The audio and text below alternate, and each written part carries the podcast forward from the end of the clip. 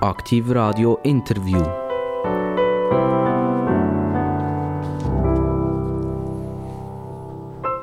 Herzlich willkommen bei Aktiv Radio. Aktiv Radio, alle wissen das mittlerweile, das ist das Radio mit den interessantesten Gästen überhaupt. Politik, Wirtschaft, Menschen wie du und ich, das sind die Leute, die wir bei uns am Mikrofon haben. Alle haben etwas Interessantes zu erzählen. Und heute haben wir jemanden bei uns, wo wir vielleicht ein bisschen der Politik dürfen zuordnen. Wir dürfen auch ein bisschen der Armee zuordnen. Wir dürfen auch der Wirtschaft zuordnen. Und er hat ein spannendes Leben bis jetzt hinter sich mit doch vielen Höchst und doch auch einigen Tiefs. Also, die würde jetzt mal sagen, ja, was ist jetzt so schon spannend? In meinem Leben ist ja das genau gleich gesehen. Auch ich habe Höchst und Tiefs drin gehabt. Er hat vielleicht ein bisschen Bar drin gehabt, wo populär waren, wo vielleicht auch mal der Blick oder der Tagesanzeiger oder die Zürich Zeitung äh, sich interessiert hat dafür. Wir sind gespannt, diese Stunde dürfen zu verbringen mit dem Stefan Hollenstein. Herzlich willkommen. Grüezi allerseits, grüezi miteinander und danke vielmals für die Einladung. Stefan Hohlenstein, ich sage schon Hohlenstein, ähm, der Name Hohlenstein, haben Sie sich mal damit beschäftigt, wo der, wo der herkommt? Ja, ich bin natürlich immer wieder darauf angesprochen. Vor allem, äh, wie schreibt man den Namen? Mit einem L oder mit zwei L? Die meisten äh, schreiben automatisch mit zwei L. Da sage ich halt, aufpassen. Äh, nicht wie der Eishockey-Spieler damals in Figi Hollenstein, sondern ganz normaler Hollenstein aus dem Toggenburg. Äh, das ist der Unterschied. Oder? Der Hollenstein mit Einmel, die tut man so ein bisschen äh, der Ostschweiz, Kirchberg, Gäwil zuordnen. Und der Hollenstein mit Doppel-L, Moslig, Mosnang. Und mein Vater, das ist ja der, der, eigentlich äh, das Rätsel, das Rätselslösung. Er ist vor x Jahrzehnten aus dem Toggenburg nach Zürich gekommen, äh, aus beruflichen Gründen. Und ich bin aber ein waschechter Stadtzürcher, wenn man so will, mit noch ein Westschweizer Wurzeln. Also es ist noch ein eine Kombination. Äh, äh, aber wissen Sie etwas über die Bezeichnung selber? Also, ich hätte jetzt das geschrieben mit Hohl, also mit einem H hat ich das geschrieben, oder? Ein Stein, wo irgendetwas mm. ausgehöhlt ist. Hätte ich mir vielleicht vorstellen dass Ihre Urahnen Brunnenmacher waren, die den Stein ausgehöhlt haben? Ja, das weiß ich nicht im Detail. Es hat aber, glaube ich, etwas, das ist eine Flurnamenbezeichnung wo vermutlich ein bisschen mit, äh, mit felsigem äh, Untergrund, was ich weiß ich was zu tun hat. Aber äh, das höre ich auch noch oft, oder? Hol mit H, Holenstein. Und da tue ich aber dann sofort korrigieren. Also das Internet zeigt ganz kurz und bündig, die ersten Namensträger lebten also in einer Höhle. Mhm. Also sie sind eigentlich Höhlenbewohner. Ja, das äh, ehrt mich natürlich. Ja, das, äh, und wenn ich das äh, so ein bisschen weiterführen kann mit dem Namen, dann äh, ist das eigentlich noch ganz etwas, äh, etwas Konformes und Interessantes. Ja. Sie sind 1961 auf die Welt gekommen. Das ist sieben Jahre, bevor es in den 68er Jahren hat ein bisschen angefangen krachen. Sie sind ein Mann, der stark in der Armee verwurzelt ist, doch vermutlich auch eher konservativ. Sind Ihre Eltern geprägt von diesen 68er Jahren? Oder sind die auch doch eher eine konservative haben Sie eher eine konservative Richtung? Sind eine konservative Familie gewesen? Wie hat das ausgesehen? Ja, ich glaube, das ist kein Geheimnis. Das ist tatsächlich mit der konservativen Seite zuzuordnen. Ich bin auch im katholischen Umfeld aufgewachsen. Das ist auch wieder ein Teil vom Toggenburg oder äh, katholische Stammlanden auch. Und äh, wir sind auch im Elternhaus so geprägt worden. Also wir, äh, relativ, sagen wir mal, äh, sehr, zwar liberal, aber doch streng erzogen worden, oder? So ein bisschen das Gomilfo auch, auch äh, das Westschweizer Element von der Mutter ist auch ein bisschen durch das geprägt gewesen. Äh, ist übrigens noch interessant, oder? Meine Mutter war äh, reformiert gewesen. und damals, das zeigt auch ein bisschen, der damalige Zeitgeist hat aber, oder, mit äh, meine Eltern können heiraten, hat eigentlich müssen konvertieren zum Katholizismus. Also das ist tatsächlich damals Anfang 60er Jahre oder? Dass ich da überhaupt äh, dann auf die Welt gekommen bin, dass ich da der, äh, dem äh, äh, Konfessionswechsel eigentlich zu verdanken. Also die Familie vom Mann hat das verlangt? Ja, so ist es gewesen. Dass Mama ja. konvertiert? Ganz genau, oder? Das ist schon prägend gewesen. Und äh, ich muss aber auch sagen, meine äh, Mutter, eine sehr verehrte Mutter, leider viel zu früh gestorben, die ist dann, äh, hat sich sehr stark engagiert dann hat ein bisschen Anlauf gebraucht, auch in den katholischen Frauenverein, oder? Und wir sind prägt durch das Elternhaus. Ich war auch im katholischen Kinski damals, oder? Und äh, ja, man ist wirklich auch in die Kiel gegangen, wenn ich Woche für Woche. Es prägt einem schon noch ein bisschen bis heute. Heute sehe ich das oder sehe auch meine Brüder das ein bisschen, ein bisschen offener. Und äh, ja, ja, es hat sich natürlich jetzt ein bisschen relativiert, das Ganze. Sie, ich gehe immer in Zürich-Oerlikon. Oerlikon ist ja heute eingekreist oder eingeebnet in die Stadt Zürich. Und, aber wenn ich, wenn ich Oerlikon höre, dann sehe ich immer noch irgendwie einer, der mit, mit einem schnellen Subaru umeinander fährt, auftunt. ähm, so ein, bisschen ein spezieller äh, Geist, der herrscht. Ähm, ist Oerlikon heute einfach schlichtweg ein Quartier von Zürich? Hat keinen eigenen Geist mehr? Oder ist der alte Geist von Oerlikon noch ein bisschen vorhanden? Der ist glaube schon noch mehr. Also ich bin an Seebacher. Das ist ja gerade der nördlichste Kreis oder, von Zürich. Und es ist ja noch speziell beide Kreise sind natürlich so die Arbeiterkreise damals. Oder? Man hat viele Einwohner äh, sind aus, äh, aus Italien gekommen, aus der Türkei. Man hat Contraves gehabt, Bürle dort natürlich, also als Industrie. Und äh, das war schon prägend. Gewesen. Und Oerlikon war für uns immer ein als Kind die Stadt. Gewesen. Es war ein der grössere äh, Kreis. Gewesen. Und heute hat natürlich Oerlikon, auch Seebach, sich phänomenal weiterentwickelt, sehr städtisch, sehr urban, oder? Grosse äh, Wirtschaftsunternehmen äh, ja, sind dort, wie auch Beratungshäuser, PwC, äh, Ernst Young und ja, natürlich Studio, oder? Also der, der ganze SRF, Medienteil, extrem gewachsen dort. Eigentlich ist heute ja Oerlikon Seebach mit Kloten, Gladbruck eigentlich ein urbanes Gelände. Das hat sich massiv weiterentwickelt und ist ganz ein bedeutender Stadtteil geworden. Sie, Sie haben in dieser Kante in mhm. Oerlikon eine Matur gemacht. Ja. Die Matur haben Sie Typus A gemacht. Mhm. Und Typus A, da müssen wir schnell sagen, ich nehme an, das ist in Zürich auch der Fall. Das ist äh, sprachlich, oder? Also ja. es ist Griechisch-Latinisch. Ganz genau, schallphilologisch. Ich war noch ein Fan von diesen alten Sprachen. Und äh, ja, das, das ist natürlich auch noch etwas, äh, wo, wo einem ein geprägt hat, oder? Also die, die Freude ein an der, auch am, am antiken Kulturgut. Ich bedauere es, dass es heute ein bisschen verschwunden ist. Nicht, dass man die, die alten Typen wieder muss holen, aber äh, ich weiß natürlich auch, dass, dass heute die, die, die altsprachliche Richtung ist eher ein bisschen verfemt, oder? Ist nicht mehr so sexy. Und ich finde gerade, dass, dass, äh, das prägt einem schon noch ein bisschen persönlich. Ein bisschen über die eigene Nasenspitze raus schauen, über das Zeitgeistige, ein bisschen zurückschauen. Oder unsere Vorväter, eigentlich alles schon, das war alles schon mal da. Und, so, als junger Mensch hat man ja so ein bisschen die Idee, dass man etwas lernen will, das man auch brauchen kann. Mhm. und jetzt haben sie da Typos angemacht. Sie haben da so griechisch, altgriechisch ist das, das ist mhm. ja nicht ein neues Griechisch. Richtig. Und Latein, also zwei tote Sprachen, Sprachen, mhm. die heute nie mehr geredet werden. Mhm. Wie kommt ein junger Mann dazu, diesen Typus zu wählen? Ja, man tut das bisschen abwägen, was bringt es mir auch damals schon, oder? Jetzt, was es gebracht? Es hat gebracht, dass man natürlich ein bisschen den, den, den sprachlichen Aspekt hat können anwenden auch für die neuen Sprachen. Das ist ja äh, auch für die latinischen Sprachen, Französisch, Italienisch natürlich Gold wert gewesen, das muss ich auch sagen. Und eben auch ein bisschen das Denken, ich sage heute ein bisschen Neudeutsch, vielleicht das vernetzte Denken. Es hat einem ein bisschen gezwungen, oder? Eben ein über die eigene Zeit raus, über die eigene Kultur zurückzuschauen, zurückzudenken. Und mir hat das enorm viel gebracht. Ich kann das eigentlich auch heute nur den meisten empfehlen. Aber wäre es ja eine Art Geschichtsunterricht und nicht ein Sprachunterricht. Es ist beides. Es ist, es ist Sprache verbunden mit der Geschichte. Oder? Und ich meine, vieles lebt ja aus der damaligen Kultur auch heute noch weiter.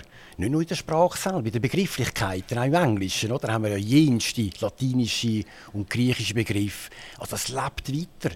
Es ist halt wirklich auch... Äh, unser antike, unsere abendländische Kultur, aufklärerische Kultur, hat ja die Wurzeln auch in der damaligen Zeit. Also mir hat das genützt eigentlich und ich bin, bin auch froh, dass ich es gemacht Sie haben sich ja nachher entschieden, Jus zu studieren. Und lang ist ja äh, das Latinum äh, äh, eine Grundlage die man hat mitbringen musste, damit man überhaupt die Jus studieren konnte. Das war bei Ihnen schon nicht mehr der Fall. Gewesen. Das war schon abgeschafft. Ja. Äh, aber trotzdem hat es ja noch das römische Recht gegeben. Und das römische Recht ist doch recht weit eine Grundlage auch von unserem heutigen juristischen Denken. Exakt. Ja. Hat dann wenigstens der Typus A beim römischen Recht etwas gebracht oder eigentlich nicht wirklich. Doch, gerade dort. Also das ist genau der Punkt, oder? Römisches Recht, die Grundlage allen Rechts bis heute. Und das hat mir natürlich, ich bin dann nachher als Assistent an der Uni, oder? Und habe tatsächlich beim Lehrstuhl für römisches Recht angehört. Und äh, habe auch dies geschrieben, nicht in römischem Recht, sondern in Rechtsgeschichte. Eben es zeigt die Verbundenheit, oder? Und das hat mir natürlich dort auch genützt. Also das ist... Äh, das ist schon ein, ein Mehrwert gewesen, wo ich muss sagen, das, das äh, würde ich jedem empfehlen, also das auch weiterhin zu machen. Also ich kann mich selber an eine Prüfung erinnern, römisches Recht. Dort ist es darum gegangen, um Eigentum und Besitz, mhm. wo, wo die Römer damals schon tatsächlich auseinandergehalten haben. Und das war eine ganz lustige Prüfung. Ich habe einen Kaugummi als Beispiel genommen. Es klebt jemand ein Kaugummi unter einem Stuhl. Und vorher hat er ja Eigentum und Besitz gehabt, wo er ihn gekäut hat, der Kaugummi. Und nachher, als er unter dem Stuhl geklebt ist, ist der Besitz eigentlich beim, beim Beizer gewesen, oder? Aber das Eigentum war ja immer noch bei dem gewesen, wo vorher der Kaugummi mal gekauft hat. Christlich, und, ja. und ich kann mich gut erinnern, der Professor hat lachen und hat nachher wirklich die ganze Prüfung mit dem Kaugummi gemacht. Wunderbar. Das ist, ja, ich, ich, jetzt komme ich, sehe ich gerade meinen, meinen eigenen Professor auf dem Lehrstuhl. Domini und Possessio haben Sie wunderschön erklärt. Herr Sauser, gratuliere. Gut aufpassen. Sie sind nachher äh, wissenschaftlicher Mitarbeiter geblieben an der, an der Uni Zürich und nachher später auch noch in St. Gallen. Mhm. Aber es ist nie zu einer Professur gekommen. Ist das, weil es nicht geklappt hat? Oder, oder haben Sie eigentlich irgendwie nachher gefunden, ja, nein, ich passe gleich nicht ganz in die Wissenschaft hinein und ich würde gerne etwas anderes machen, als an der Universität bleiben. Ja, eindeutig das Zweite. Ich habe natürlich auch eine Zeit gebraucht, bis ich die Disco. Ich habe dann auch äh, ein bisschen länger gebraucht an diesen Lehrstühlen als, als denkt. Und es war schon die Idee, gewesen, nachher rauszugehen. Äh, eigentlich hat mich das immer ein bisschen angezogen, aus die Wirtschaft. Äh, nicht, dass ich einen Plan hätte, aber eine äh, Professur, eine Dozentur ist für mich nie konkret geworden. Haben wir das auch irgendwie nie darauf eingeschafft. Es ist auch ein langer Weg, oder? Und man muss dann auch in der Typ sein, oder? In der, äh, sage ich mal, Käseglocke von der Uni zu bleiben. Mir hat es dann gelangt nach dieser Assistenz. Aber doktoriert haben Sie trotzdem? Ja, natürlich. Das ja. macht ja lange nicht jeder Jurist. Mhm. Eigentlich relativ wenig machen das noch, ja. weil es ist doch noch mal äh, eine gewisse Zeit, die man so muss universitär verbringen muss. Ähm, warum haben Sie sich für ein Doktorat entschieden? Es war für mich noch in der Abschluss von dieser, von dieser doch spannenden Uni-Zeit. Ich habe einfach äh, für mich gesagt, ja, da will ich äh, eine Forschungsarbeit selbstständig können, äh, zu machen, das würde mich noch reizen. Und äh, in diesen Archiv äh, rechtsgeschichtlich zu forschen, das aufs Papier zu bringen, wissenschaftlich richtig zitiert oder? Und, und, äh, und nachverfolgt, das hat mich gereizt und hat mir übrigens auch später geholfen. Ich publiziere heute noch einiges. Äh, und äh, das ist auch so ein Stil, oder, wo man beibehaltet, ein bisschen die Wissenschaftlichkeit für mich ist so der Abschluss an der Uni ohne die Wissenschaftlichkeit mit der DIS ist nicht so der richtige, äh, das richtige Ende gewesen. Sie sind an den Lehrstuhl Assistent mhm. also das Nummer zwei. Nachher sind sie ans Bezirksgericht gegangen, mhm. sind sie zwei Jahre dort gewesen, und dort sind sie Sekretär von dem Bezirksgericht. Also auch wieder das Nummer zwei. Was ist auch los? Warum ist jetzt nicht der Stefan Hollenstein plötzlich Richter geworden oder nicht Professor geworden? Ja, also eben, das hat auch eine klare Begründung. Beim äh, Bezirksgericht habe ich natürlich das Praktikum müssen und wollen machen für das Anwaltspatent. Und auch da, klar, hat sich wieder die Frage gestellt, will man nicht bleiben? Äh, aber da haben wir noch weniger als an der Uni müssen sagen, nein, deine Gerichtslaufbahn kommt jetzt wirklich nicht in Frage. Das ist dann etwas wirklich für sich richtig abgesteckt, äh, ein eine eigene Welt. Natürlich ist es wichtig, dass auch ein Richter praxisorientiert ist. Äh, aber das, das ist jetzt für mich wirklich ein bisschen zu langweilig gewesen. Und äh, nein, da hat es mich dann wirklich definitiv rausgezogen. Da habe ich jetzt eine Frage an Sie. Wir, wir haben ja der Lauf der Dinge bei der Judikativen. Also ich gehe zuerst an ein Amtsgericht oder das Bezirksgericht, das heisst glaube ja. in Zürich so. Ja. Und dann gibt es das Obergericht oder mhm. das auf der kantonalen Ebene mhm. und zuletzt gibt es noch ein Bundesgericht. Ja. Und an und für sich werden ja sehr, sehr viel Entscheiden von den kleinsten Gerichten, also Bezirksgericht oder Amtsgericht, werden weitergezogen. Weil der, der verliert, sagt immer, ja, das ist sowieso ein Tödel, der Richter, mhm. der kommt eh nicht raus, also ziehen es weiter. Und eigentlich müsste ja in den Untergericht, Untergericht die besten Juristen sein, damit der Entscheid nicht und nagelfest ist, damit man nicht den Instanzenzug durchzieht. Sondern er sagt, eigentlich hat er ja vermutlich hat er recht und es ist relativ gefährlich, den Instanzenzug zu machen. Es wird viel zu viel wird weitergezogen, weil man glaubt, dass der Richter, wenn wir sagen, nicht der beste Jurist ist. Ist das etwas, was Sie damals auch empfunden haben, als Sie am Bezirksgericht waren? Oder haben Sie dort Richter gesehen, die wirklich tolle, gute und in Stein gemeißelte Urteile gefällt haben? Nein, natürlich nicht. Also wir haben auch da natürlich den menschlichen Aspekt und sie haben auch bei den Richtern haben sie die gaustige Kurve, also viel, wo ich auch müssen zweifeln daran, ob sie jetzt wirklich da näher am Leben sind, auch juristisch zum Teil ein bisschen, äh, fraglich sind. Also nicht alle haben dann auch mit ihren Urteilen verhebt. Eben für das hat es dann aber auch den, den juristischen Sekretär gegeben, der Auditor, der noch ein bisschen Einfluss nehmen konnte. Der Richter muss ja nicht ein, ein, ein gottgegebener einer äh, äh, Entscheidfehler der alles richtig macht. Aber es hat natürlich schon auch Abweichungen gegeben. Es hat, äh, aber ich darf über alles gesehen sagen, also das Richterkollegium verhebt schon. Oder ich glaube, das gilt auch für die anderen Kantone. Und äh, natürlich soll, soll der, äh, die Einzelperson das Individuum Gelegenheit haben, das weiterzuziehen. Oder? Ähm, heute scheitert es ja meistens eigentlich am Geld. Das ist ja das, das Hauptkriterium. Das finde ich dann auch wieder nicht gut.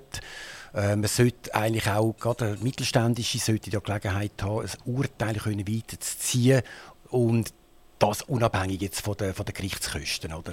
und von den Anwaltskosten. Vom Gericht nachher in die Privatwirtschaft und der Start von der Privatwirtschaft hat bei ihnen Kuoni geheißen. Mhm.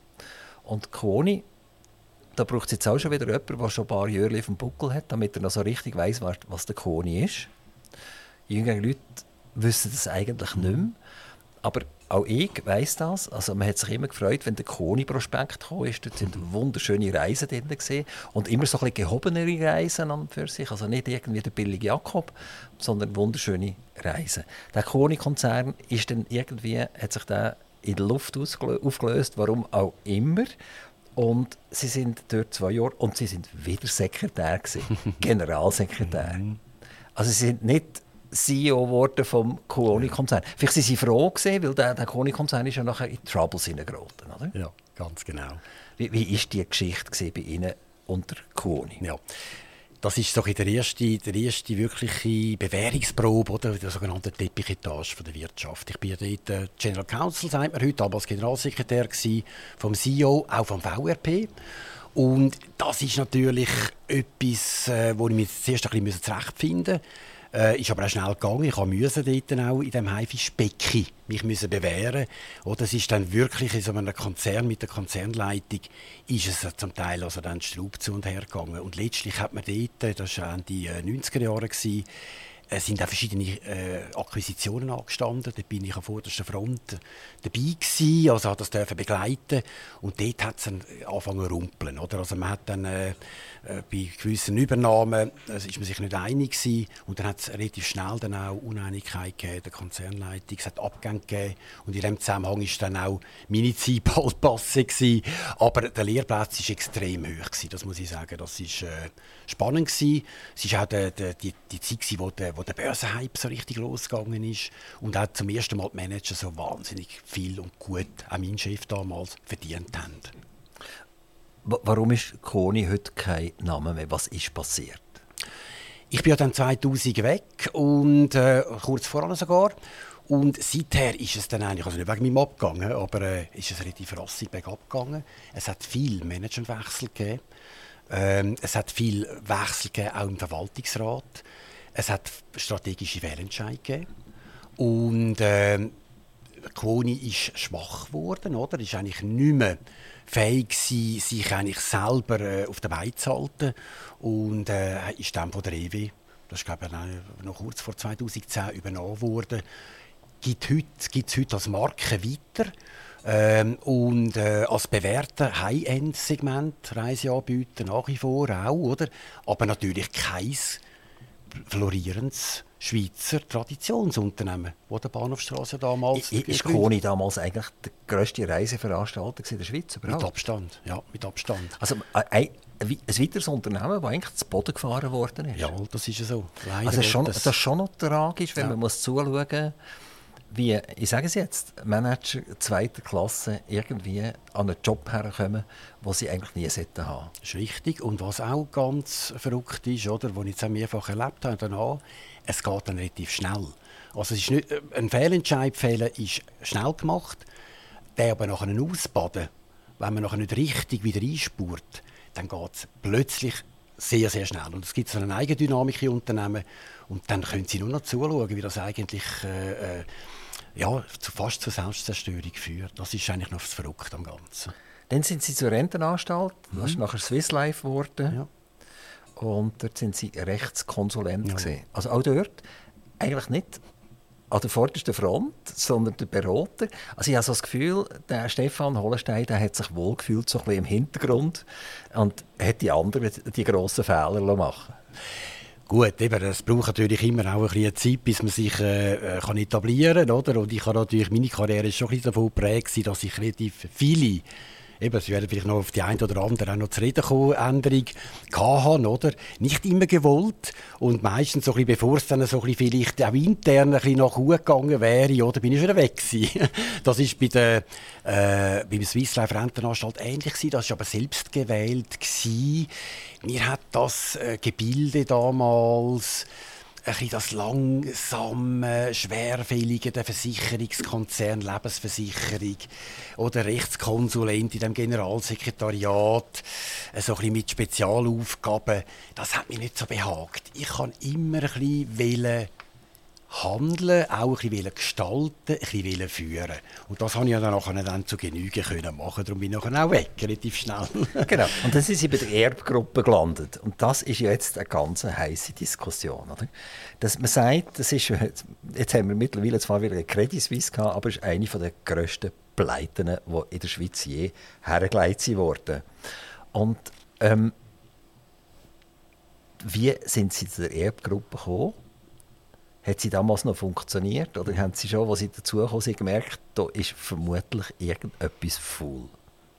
Nein. Äh, also, darum bin ich auch gegangen, oder? Oder habe mich dort anhören lassen. Ich habe mich ganz normal beworben. Über ein äh, Zeitungsinserat ist da der, der, der Generalsekretär oder Corporate Services Leiter ausgeschrieben gewesen. Die Erbgruppe damals im Jahr 2000, man kann das auch in den damaligen äh, Zeit, Fachzeitschriften Bilanz nachlesen. Ein blühendes, nach außen ein hoch also, äh, renommiertes Familienunternehmen, das größte familiengeführte Unternehmen der Schweiz mit 4,5 Milliarden Umsatz. Gemischt, ein Mischkonzern, das war damals noch üblich gewesen, oder? Das war äh, die Strategie von vielen grossen Unternehmen.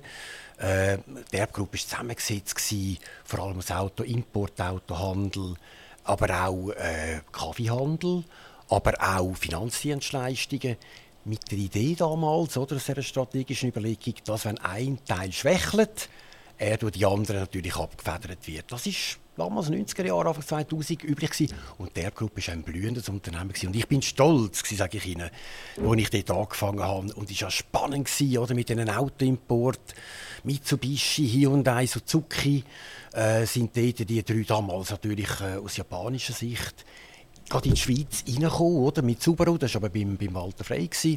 Äh, und das war hochinteressant gewesen. und auch mal im Unterschied zu Quoni ein familiengeführtes Unternehmen, ein Imperium. Nicht so transparent eben, das wird sich, hat sich nachher etwas Nachteil erwiesen. Es ist wirklich durch die Erbfamilie, durch den Vater, der Hugo und seine beiden Söhne, der Rolf und der Christian, engstens geführt gewesen. Und es waren ja drei Söhne, ja. oder? Ein Sohn ist gestorben bei einem Autounfall. Ein Sohn ist bei einem Autounfall in den Rollstuhl gekommen. Ja. Und einer ist dann halt noch übergeblieben und, und hat nachher müssen die Geschichte ja. führen. Aber der Knall war mit 2,3 Milliarden Flop. 2,3 ja. Milliarden haben plötzlich irgendjemand gefehlt. Und wie ist das hingegangen? Also, Sie, Sie haben ja das voll miterlebt. Ja. 2003 hat der Hans Ziegler die Firma als bankrott erklärt, als Sanierer. Ja. Ist er dazugekommen.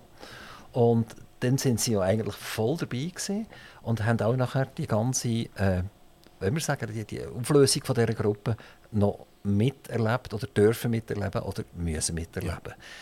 Ja. erzählen Sie uns ein bisschen ja. über die Zeit von der Feuer und Flamme zum ja. Mitsubishi-Importeur, oder? Mischkonzern, genau. endliche Familiengesellschaft. Ja. Und nachher ist die ganz grosse Ernüchterung. Ja. Mögen Sie sich an den Tag noch erinnern, wo Sie erfahren haben, jetzt ist gar nicht mehr gut? Oh ja, das ist, das ist im Jahr 2003 gewesen, im Herbst. Und die Medien haben dann bereits angefangen zu berichten. Oder der Grund war ja gewesen, eigentlich auch ein strategischer Fehlentscheid. Man hat die 2,3 Milliarden, die Sie erwähnt haben, die sind für eigentlich offenen Fensters sind die übergegangen, respektive verdampft in den Immobilien in Ostdeutschland. Concordia Bau und Boden AG hat das Unternehmen geheißen, das die Familie Erb in den 90er Jahren akquiriert hat. Kompletter Fehlentscheid. Das ist, hat die ganze Erbgruppe eigentlich in Schlamassel geführt. Also, das, ist der Grund. Das ist der Vater Erb, ja, oder? Ja. Wo, wo alles auf eine Karte ja, gesetzt hat. Richtig. Also hat jegliches Vermögen, privat ja. und, und, und Firmen, plötzlich ist er von seiner Tugend weggekommen. Also er hat einen Mischkonzern. Er hat gesagt, wenn etwas nicht so gut läuft, dann läuft er für das andere noch gut. Und jetzt hat er irgendwie angefangen, sich zu spezialisieren in ein Gebiet hinein. Wo er keine Ahnung hatte, einen kompletten Fehlentscheid, oder wo er äh, müssen erkennen ähm, da verliere ich, da verliere sehr viel. Und der Fehler war vermutlich, der mentale Fehler, das aussitzen zu wollen es ist immer schlimmer geworden. Eben, dann hat das Rad nach oben getrüllt, oder? Und die Löcher, die Liquiditätslöcher vor allem, sind immer grösser geworden. Das ist in die Milliarden gegangen und das hat man nicht mehr retten. Man hat dann auch eine Patronatserklärung, das ist ein Verrückter. Das ganze, die ganze Erdgruppe, also die gesunden Teil, haftet im Prinzip für einen schlechten Teil, für die ausschließlich die, Vermögen, die Immobilien, oder? Und das hat die ganze Gruppe nach oben äh, gerüttelt. Und das, hat die Familie selber nicht mehr können rauskommen. Was mich gut erinnern, wir haben das nicht gewusst, oder? Wir haben das, es ist ja alles, die, die operativ gesunden Teil, wie das Auto, wie der Kaffeehandel, wie übrigens auch noch Industrie hat äh, der Gruppe damals gehabt. Ego Kiefer und Bruno Piatti, Küche und Fenster, hat bestens funktioniert. Man hat einfach nicht mehr reinvestieren. Es ist alles abzügelt worden. Und dann hat man gesehen, oder, äh, dass man äh, eine externe Unterstützung braucht. Das ist mit dem Sanieren der Nation, Hans Ziegler, dann äh, hat man den, ich würde sagen, damals ist das natürlich der Star gewesen. Sicher äh, äh, eine mögliche Wahl hat man getroffen gehabt. und äh, der Hans Ziegler hat dann äh, sofort die Sanierung an die Hand genommen. Für mich war das ein ganz schwieriger Moment gewesen, der Augenblick, wo er gekommen ist, weil ich eigentlich müssen entscheiden oder bleibe ich quasi auf der Seite der Familie und ich bin ja ihre engste Vertraute gewesen, damals als Generalsekretär ähm, oder es haben sich natürlich dann auch die Fronten aufgetan mit der Zeit. Oder? Der Verwaltungsrat mit dem neuen CEO, mit dem Hans-Jürgen, ist sich nicht mehr einig gewesen.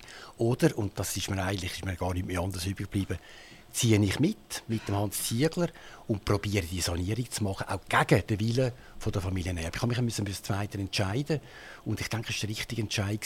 Meine Motivation war zu, re äh, zu retten, was noch zu retten ist. Und das Schöne ist an dieser Erbgruppe, Geschichte in der Tragik hinein, man hat eigentlich alle Firmenteile können retten. Die gibt es heute noch, oder? Mit dem Namen zum Teil. Äh, auch wenn die Geschichte weitergegangen ist, also der Ego Kiefer, Bruno Piatti sind äh, an Taponia verkauft worden, die Autoteile zum Teil Walter Frei und und und. Und die Arbeitsplätze haben können gerettet werden, die 4'500. Das ist Sie, ganz wichtig. Sie sind ja sehr nah eben an der Familie. Mhm. Gewesen. Haben Sie das nicht gespürt? Also Sie sind ja der Vertraute, gewesen, sei das vom Vater, sei das von den Söhnen. Sie haben jetzt auch ein gemerkt, wo ziehen die her? Sie haben sicher auch gemerkt, dass die Immobiliengeschichte immer wichtiger und wichtiger wird. Wäre es möglich gewesen, dass Sie da als Sekretär mal den Daumen hätten auf die Wunde legen können? gegen den Schluss, eben, wo es dann immer wieder schneller getrüllt hat, oder? wo die Liquidität das zentrale äh, Thema war, dann schon.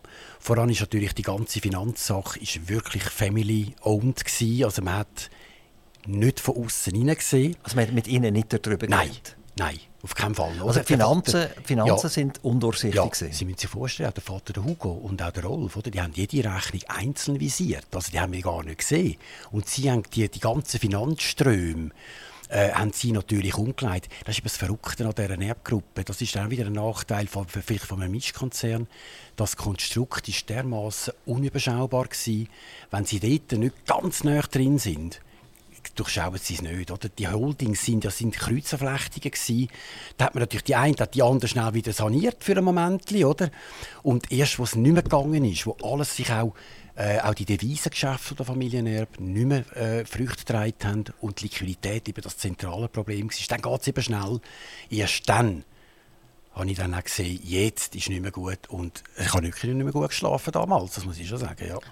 Haben Sie den Kontakt zum Rolf Herb? Er ist ja der, der nachher äh, müssen oder dürfen übernehmen. Er hat ja mal gesagt, er eigentlich eben gar nicht wollen, sondern es sei ihm eigentlich gar nicht anders übrig geblieben. Und dann ist er halt eingestiegen und er hat eigentlich erst später gemerkt, dass der Vater gefuhrwerkt hat und mhm. äh, die Gelder in falsche Kanäle umgeleitet hat. Ist das so gewesen, oder? oder? Vater war natürlich schon die dominierende Figur. Gewesen. Das muss ich schon sagen. Ich bin ja die rechte Hand vom Rollverb. Also er hat eigentlich die operative Verantwortung, der Vater ist strategisch, als VRP.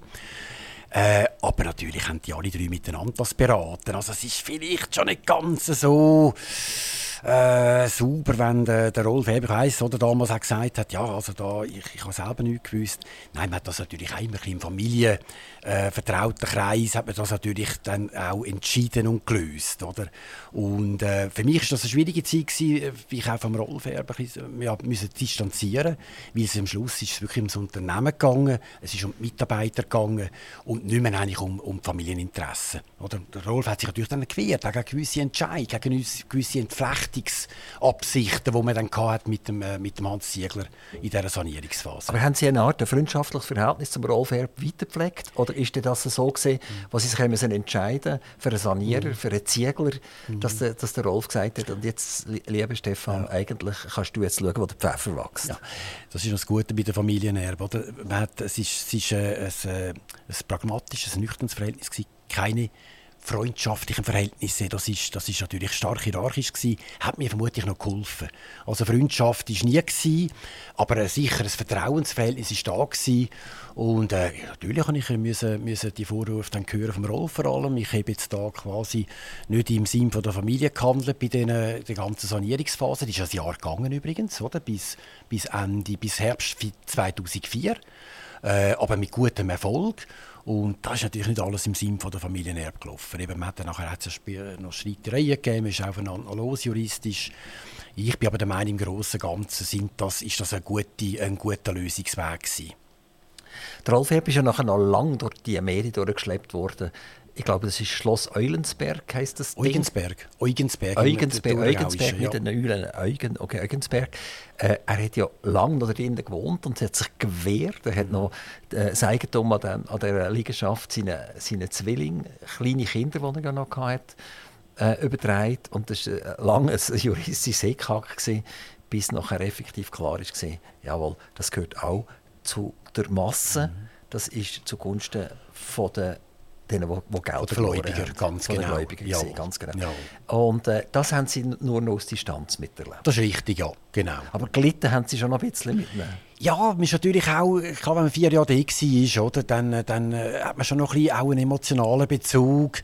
Und äh, die ganze Geschichte ist natürlich höchst bedauerlich. Es hat auch äh, es ist auch für, für das Renommee und die Reputation von Familienunternehmen ist natürlich nicht gut gewesen, oder? Und äh, heute sagt man in der Schweizer Wirtschaft oder Familienunternehmen, eigentlich ist das ein Garant für Stabilität, auch für Wohlstand, für Kontinuität, auch für die Mitarbeiter ein sicherer Wert letztlich als Arbeitsplatz. Das ist damals natürlich stark erschüttert worden, oder? Und äh, hat mich natürlich auch persönlich belastet und, und mögen und äh, glauben aber nach wie vor, also dass äh, trotz dem äh, unrühmlichen Ende von der Erbgruppe dass äh, familiengeführte Unternehmen haben ja viel, viel Beispiele, auch neu, neu wieder, dass das eine absolute äh, äh, gute, zielführende äh, Struktur ist für unsere Wirtschaft. Heute wiederholt sich das Ganze ein bisschen. Man hat den Niedergang vom Benko, von der Signa Holding, wo auch so enorm verschachtelt ist, wo man auch von Milliarden ausgeht, wo irgendwann liegen, aber niemand weiß so recht woher. Es sind auch wieder Banken, die involviert sind. Beim ERB sind es die beiden Grossbanken gesehen, wo heute nur noch eine ist. Also es ist äh, die Credit Suisse und die UBS, die glaube primär verbandelt sind mit der ERB-Gruppe. Also es ist noch, es ist noch spannend, dass so grosse Firmen wie eine UBS und eine CS, wo Horden von Juristen haben und Horden von Leuten, die schauen, dass nichts Dummes passiert, äh, dermaßen sich in die Nestle setzen können. Mhm. Und wenn wir jetzt anschauen, die, die Benko-Geschichte und Globus in der Schweiz, äh, ist das ein Trauerspiel, das sich eins zu eins wiederholt. Also man kann sagen, man hat nichts gelernt aus der Historie. Ja, dem stimme ich voll und ganz zu. Ich habe in den letzten paar Tagen wirklich auch das Déjà-vu und das Aha-Erlebnis gehabt. Und ich habe die NZZ oder das Wirtschaftsfachblatt aufgeschlagen und da die Struktur von dem Herrn Benko gesehen habe mit seiner Signal Holding, ist mir sofort in den Kopf gegangen, ja, das ist eine Erb. Das ist eine Erbgruppe. Fast die gleiche Struktur, so verschachtelt, alles oder mit, mit x prozentualen Beteiligungen. Und äh, habe mir sagen, es ist wie damals vor 20 Jahren. Und auch da wieder prominente Leute, wie der Erbgruppe auch.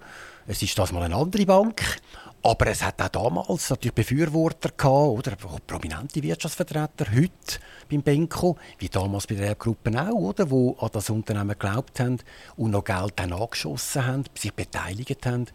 Und es ist, wie Sie sagen, man lernt es offensichtlich nicht. Äh, es wiederholt sich wieder und es wird sich vermutlich wieder wiederholen.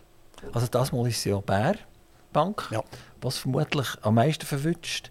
Aber schon der Verkauf von der, von der, von der Migro, Globus an Benko und die Thailänder ist ja sehr suspekt gewesen, oder? Also zuerst hat man gesagt, es kostet Milliarden und dann hat er gesagt, jetzt haben wir Corona und Globus läuft nicht so gut. Ähm, also man hätte nicht können einen Schnitt machen und sagen, das ist jetzt, du hast das gekauft, du hast die Milliarden gezahlt, das ist dein Problem, oder? Sondern plötzlich hat der Migros 200 Millionen Kredite gewähren, wo, wo ich nicht weiß jetzt genau, wie das rechtlich ist, ob die mal zurückgekommen sind oder nicht. Vermutlich eher nicht. Also können sie die auch noch abschreiben. Ähm, es sind grosse Firmen, die riesengroße Fehler machen. Also wenn ein kleiner KMU im gleichen Maß Fehler machen würde, dann hat niemand, der würde helfen. Migros kann jetzt einfach ein paar Joghurt mehr verkaufen und dann kann sie das stopfen oder sie verlangt in der Migrobank vielleicht ein bisschen höhere Hypotheken mhm. und dann kann sie das auch wieder stopfen. Mhm. Aber es ist Trübsal, um zu schauen, wie beispielsweise eben so ein Migros äh, ein bisschen auch in, in, in Fehler hineinläuft, die unverzeihlich sind. Oder? Eine Bankbär, die eine Vermögensverwaltungsbank ist, die plötzlich im, im Bereich von hunderten Millionen von Krediten geben. Also das hat eigentlich niemand gewusst man ist vielleicht als, als, als Reichen ist man zu dieser Bank gegangen und hat gesagt, ich vertraue dir mein Vermögen an. Wenn man aber gewusst hat, dass da im Prinzip hunderte von Millionen äh, schwache Kredite draussen sind, mhm. dann hat man vielleicht dieser Bank das Geld nicht gegeben. Also haben wir mhm. wirklich in der Schweiz ein Problem? Ich kann gross sein und dann kann ich machen, was ich will. Ich kann Milliardenfehler eigentlich machen mhm. und dann kann das irgendwie verdauen. Und die Stütze von der, von der Gesellschaft, also die kleinen und mittleren Unternehmungen, denen wird eigentlich überhaupt nicht verzeiht.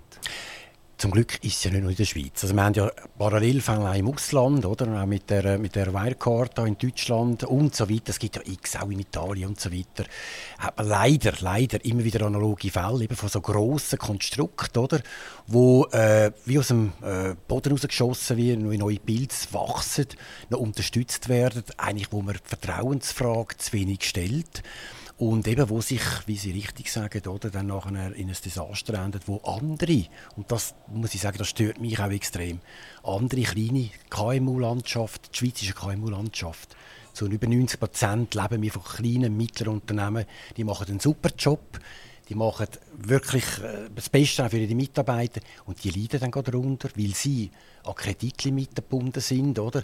Ihnen macht man dann wieder, das ist ja meistens ein Ausfluss von solchen Skandalen oder von solchen Zusammenbrüchen. Es gibt wieder neue Regulierungen.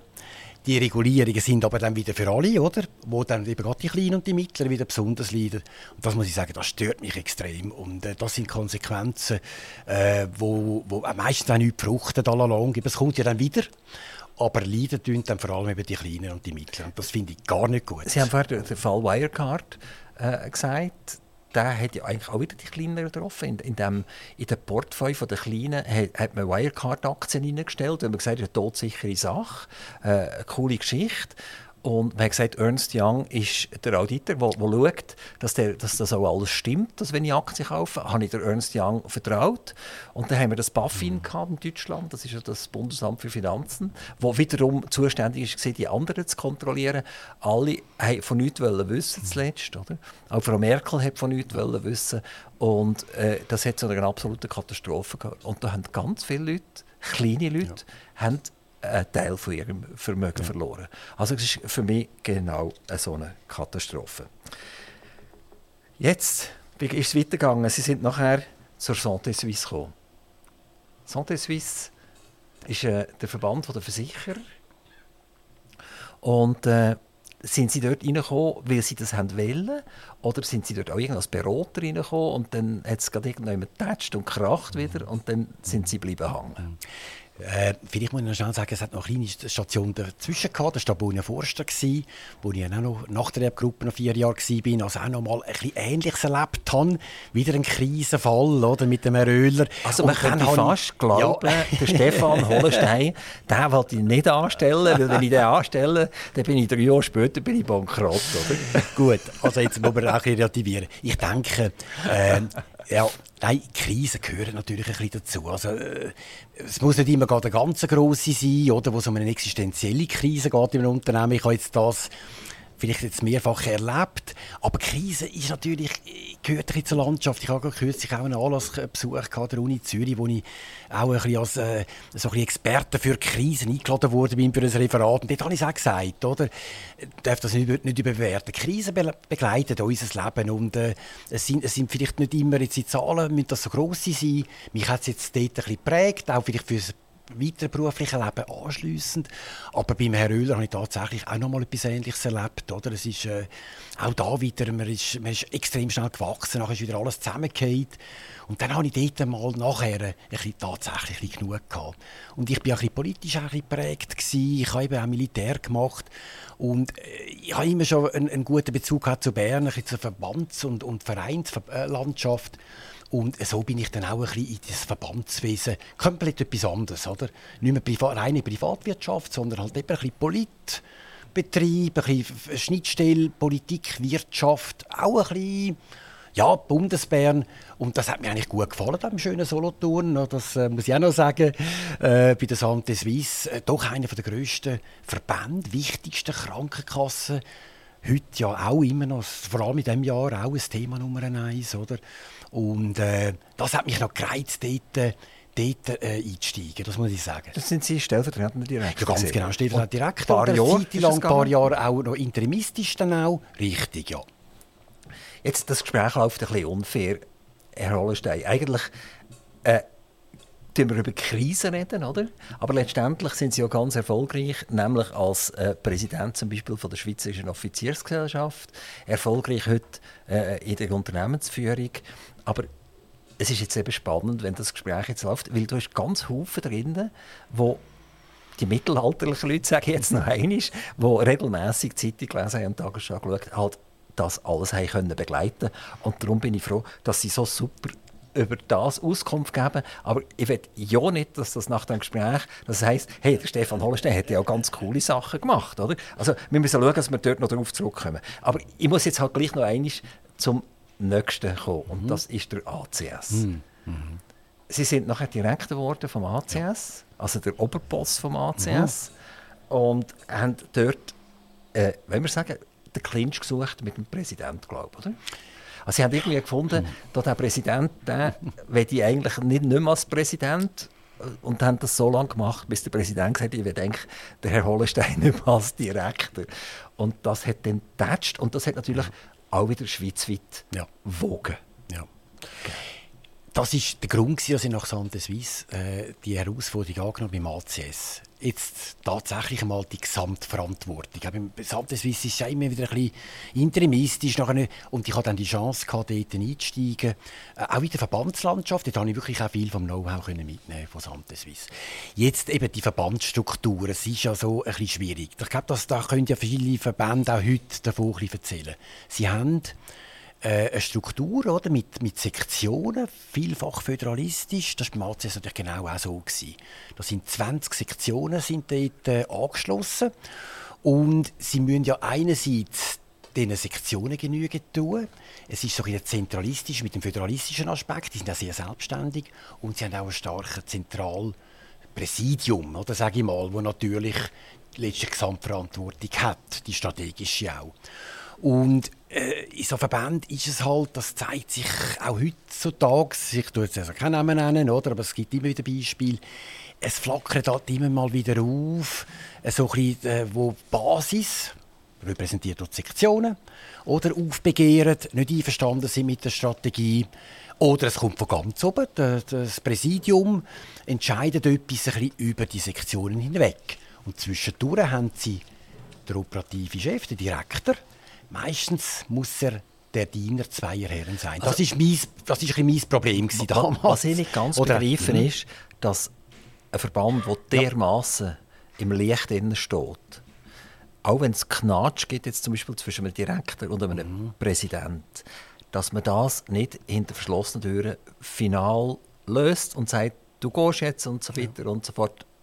Und dann ist das gelöst, dann kommt ein Nachfolger und gut ist. Wir erleben das immer wieder. Und der ACS, das hat ja nicht aufgehört, was sie dort weggegangen ja. sind, oder? Ja, sondern, dann, ja. sondern dann ist plötzlich der Präsident nachher in Frage gestanden, mhm. oder? Und, und, und dann hat man einen jungen Nationalrat ja. äh, äh, den Wasserfallen mhm. zum Präsident gemacht. Der, der, alte Präsident hat dann das hinterfragt und ist, glaube ich, gerichtlich vorgegangen. Und dann hat äh, es geheißen, die Wahl ist nicht korrekt gewesen. Und Daraufhin ist ja. nachher wieder ein neuer Nationalrat gekommen. Äh, der Hurter, der Hurter ja, genau. noch, genau. Wo, wo, ja. wo Präsident wurde. Also wieso lohnt sich so ein Verband auf so etwas ein? Da müsste doch irgendjemand kommen daher und sagen, dir zwei Streit haben. Äh, das geht einfach nicht. Ja. Wir streiten jetzt hier in hinter verschlossenen Türen mhm. an diesem Tisch. Die könnt euch von mir aus sogar am Boden schlägeln, wenn ihr wollt. Aber das, mhm bleibt hinter verschlossenen Türen und wenn fertig ist, ist fertig. Und dann tun wir das so kommunizieren. Es gibt jetzt einen neuen Direktor oder es gibt einen neuen Präsident. Wieso passiert das ja. so Zeugs? Das ist die Verbandslandschaft nicht anders als die Privatwirtschaft, nicht die Wirtschaft auch. Und äh, wird heute auch hundertfach durchgespielt, da bin ich überzeugt und sicher. Für mich war natürlich ein Lehrplatz. Gewesen. Es zeigt, oder, Krisensituationen folgen leider nicht immer der logischen Grundsatz. Eben, man kann dort eigentlich einen Plan aufstellen, kann sagen, so, jetzt lösen wir das lösen miteinander, das Problem, lösen das möglichst äh, ähm, vereinbar oder konsensmäßig für alle lösen. Nein, der irrationale Aspekt, das Menschliche, nimmt dann Überhang. Es sind Emotionen, die können sie nicht zügeln. Das ist damals beim ACS natürlich, äh, das ist nicht mehr aus, also völlig außer Kontrolle geraten. Das, äh, das ist auch das, was mich noch extrem belastet hat. Und wenn diese Spirale mal trüllt und weiter trüllt und über die Medien geht und dann persönlich wird, dann wird es ganz, ganz schwierig. Dort konnte ich also nur noch sagen, militärisch, so, jetzt Helm auf, aushalten, durchstehen, irgendwie. Es ist rational nicht mehr lösbar. Ganz schwierige Situation, ist, ist aber nicht, auch da muss man sagen, ist nicht etwas, ähm, wie soll ich, ja, man kann es schwer nachvollziehen, warum ist das nicht äh, möglich, wie Sie sagen, aber es passiert leider, es ist der Mensch, oder, letztlich. Also, aber das Verrückte mhm. ist ja, wenn ich ACS-Mitglied gewesen wäre zu dem Moment, wo das passiert ist, wo sich der Direktor und der Präsident so gegenseitig äh, mit den Schwertern bedient, wäre ich aus dem austreten aus, aus dem Verein. Oder? Er hat gesagt, ich will gar nicht, ja. ich gehe zum TCS. Und der ACS war ja schon, eh, schon immer der kleine Bruder gewesen, oder, vom TCS. Also damit hat man sich eigentlich völlig in die Nessel gesetzt. Wenn wir schnell ganz schauen zum, zum Schweizerischen Gewerbeverband, Dort haben wir ja auch äh, eine Zürich-Zeitung gehabt. Äh, das ist die Zürich-Zeitung mhm. vom Sonntag, mhm. wo äh, einen begnadeten Kampf gegen den Gewerbeverband geführt hat. Und wo das nachher nicht gelangt hat, hat man auf Persona verschießen, auf einen Enrique Schneider und hat es tatsächlich fertiggebracht, dass also auch ein designierter Direktor nicht hätte können Direktor werden also auch dort wird natürlich so ein Verband völlig unglaubwürdig. Und zwar nicht, weil jetzt Enrique Schneider irgendwie so etwas äh, abgeschrieben hat oder so. Das ist eigentlich allen gleich, weil es gibt ja wahrscheinlich ja. keinen Professor in der Schweiz oder in Europa, der nicht mal irgendjemand mhm. etwas abgeschrieben hat. Aber es ist einfach unglaubwürdig, wenn die Alpha-Tierchen mhm. Gegeneinander davon kämpfen mhm. Und die Presse nimmt das natürlich gnädig so. auf nachher. Oder? Ja. Sagt, das ist super, oder? Ja. Kann ich auch verstehen, oder? dass es natürlich ein gefundenes Fressen ist, vor allem wenn sie gute Geschichten haben oder? und die eigenen zum Teil noch Leute und Parteien noch Presse füttern oder? mit Internas, das ist natürlich super. Am Schluss muss man aber ganz klar sagen, und da will ich bei Ihnen ansetzen, sie haben nur Verlierer. Sie haben nur verloren, beim ACS auch. Also auch ich habe verloren damals. Oder? Das hat mir stark mögen, auch äh, persönlich. Aber auch für den Verband leid da. Ähm, hat lang gebraucht, bis er sich erholt hat. Sehr lang. Oder? Das, ist, das ist nicht etwas, das können Sie nicht von heute auf morgen äh, wegstecken. Wir haben auch Verbandsaustritt gehabt. Viele, oder?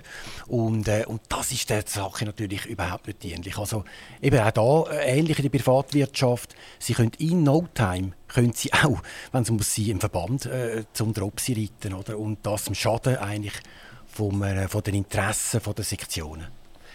Und jetzt gehen wir schnell zur Armee, Stefan Hollenstein. Sie sind lang äh, Präsident vom Schweizerischen Offiziersverein und haben den auch geprägt.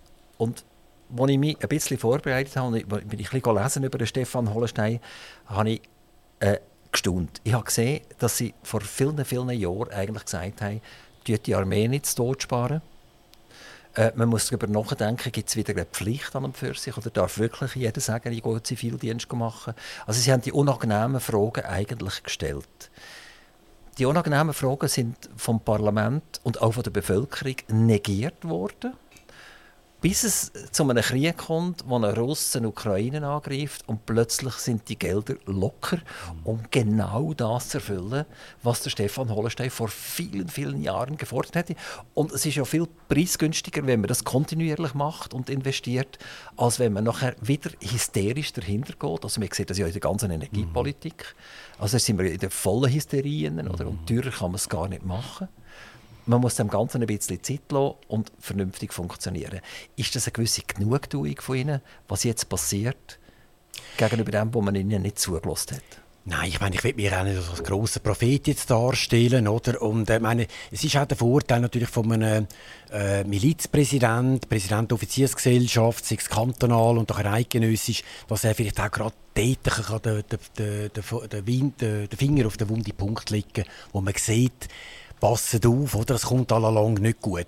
Das darf jetzt vielleicht auch nicht jeder aus der Armee sagen und da habe ich eine Art Stellvertreterfunktion und ich denke, unser Milizsystem, das ist ja gerade die Stärke in der Schweiz. Wir dürfen ja konstruktiv kritisch sagen, oder? Wenn es eine Entwicklung gibt, äh, wo, wo man muss sagen, das, ist, das kommt nicht gut allalong, äh, darauf hinweisen. Es ist ja auch nicht so schwierig, das zu sehen, oder? Weil äh, der Abbau von der Armee in den letzten 20 Jahren, der war ja dermaßen massiv gewesen. Das haben wir natürlich wir Offiziere auch, Milizoffiziere, aber auch äh, die anderen Verbandskollegen äh, natürlich gesehen das wird sich rächen, oder? Man hat ja das nicht einfach ein bisschen runtergefahren, man hat auch nichts mehr angeschafft, investiert. Man hat, heute sagt man das, oder, mit der Armee 21 den Kompetenzerhalt gefördert. Kompetenzerhalt wissen wir. Man hat nur noch die subsidiären Sicherungseinsätze gepflegt und hat gesagt, Kriegsfall können wir ausblenden, für das brauchen wir auch kein Geld mehr, wir brauchen die Mittel nicht. Und jetzt sind wir eines Besseren belehrt worden.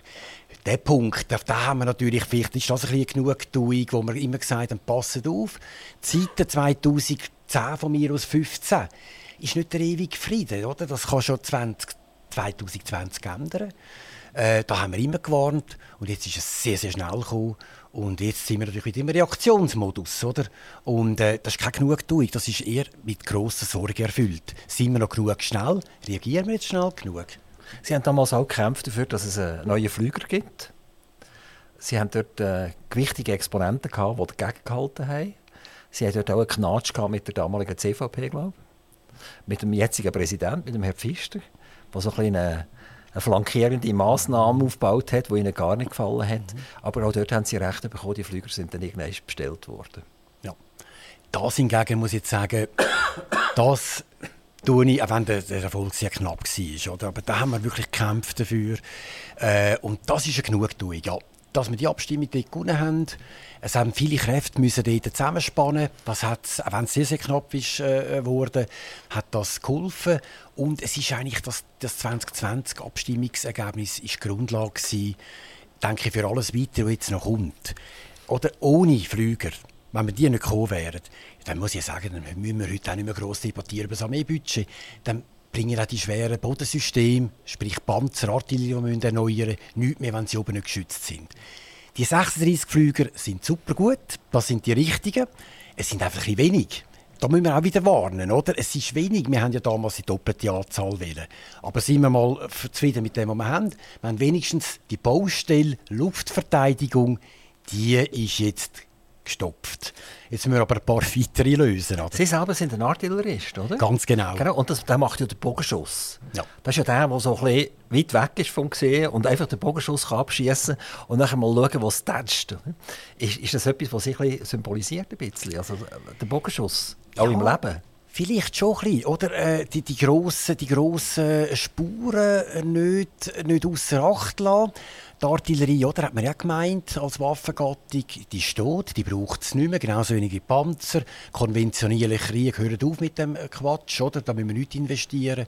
Und was zeigt uns heute eine der grössten Erkenntnisse vom Ukraine-Krieg, aber auch Israel? Die Panzer, die Artillerie sind zurück, die weitreichenden Waffen, die Abstandswaffen, extrem wichtig. Und die Schweiz, auch die Armeeführung hat das äh, betont, oder, im neuen Strategiebericht. Wir sind in Zukunft je mehr, je, je länger auf die Artillerie, auf die Bogenschusswaffen angewiesen weil eben die Wirkung in der Tiefe des Raums entscheidend ist, auch zum Schutz auch von der eigenen Bevölkerung. Von daher sicher ein prägender Charakter und auch da gewisse Genugtuung, dass man auch die Artillerie jetzt erneuern will. Stefan Hollenstein, heute sind Sie äh, Vorsitzender von der Geschäftsleitung von einer Firma, die Manager vermietet.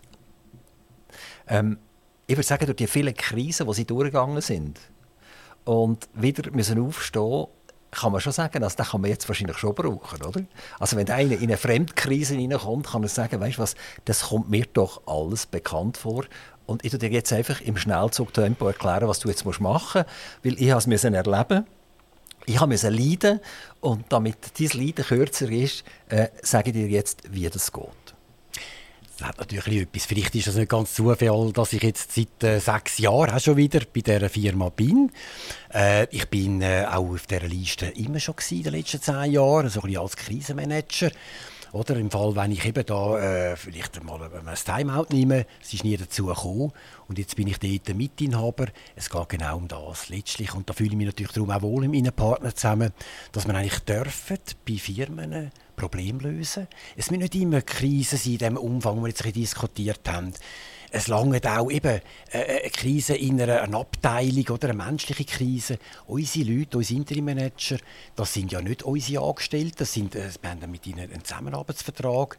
Wir schauen, dass wir da wirklich die, die, die Besten können, können gewinnen in allen Funktionen die kommen für eine beschränkte Zeit, werden die angehört von unseren Kundenfirmen, sechs, neun Monate, und müssen das Problem lösen. Auch ein bisschen nach militärischen Grundsätzen, oder? Reinkommen, eine Lageanalyse machen, das Problem möglichst schnell lösen und ähm, das hilft schon auch der Erfahrung. Und ich glaube, es gibt auch gewisse Glaubwürdigkeit gegenüber unseren Kunden, äh, dass das auch gut funktioniert. Übrigens auch der Interim-Management-Markt blüht. Ich denke, es hat nicht nur mit dem Fachkräftemangel zu tun äh, Firmen wollen auch ein Flexibilität. Sie wollen nicht einfach nur für alles und jedes wieder eine Funktion neu kreieren, sondern sie wollen das Problem gelöst haben für eine bestimmte Zeit und kommen dann zu uns. Und ich glaube, wir können da gute Arbeit leisten. Tun Sie sich denn die Leute ein bisschen auslesen, wer zu Ihnen kommt? Oder kann ich mich jetzt einfach melden und sagen, lass mal, auch ich habe 46 Krisen mhm. hinter mir, ich bin eigentlich krisenerprobt, ja. darf ich bei euch mitmachen? Genau, wir schauen die natürlich sehr gut an, wir tun die streng selektionieren. Es sind eigentlich, das ist noch lustig, oder? das tue ich immer gerne betonen, ganz im Gegensatz zum festangestellten Markt lebt der Interim-Management wirklich von der Seniorität. Also wir leben von U50, von äh, Managerinnen und Managern, die die operative, strategische Karriere in dem Sinne abgeschlossen haben, sich selbstständig gemacht haben und auch sagen, ich muss nicht mehr in eine Corporate-Struktur, ich will jetzt selber mein eigener Herr und Meister sein und unterstützen und helfen. Und das ist, das ist die, auf diese Kompetenz stützen wir uns gerne ab. Stefan Hollenstein, Sie sind jetzt einer von denen, die ich am Mikrofon habe, die ich jetzt eigentlich gerne würde, würde weiter Schon es ist mega, mega spannend. Also ich würde gerne noch auf, auf eine ACS eingehen, ich würde gerne noch auf die Erbgruppen eingehen, weil äh, ich nehme aus diesen Gesprächen immer etwas mit selber. Also ich, ich lehre wieder irgendetwas und eins weiss ich, wenn man muss anrufen bei der nächsten Firmenkrise. Also wenn aktiv Radio in die nächste Krise hineingerottet, dann weiss ich, wo anrufen. Stefan Ollenstein, ganz, ganz herzlichen Dank, dass Sie uns besucht haben. Toi, toi, toi. Merci vielmals. Danke Ihnen, merci vielmals. Aktiv Radio Interview.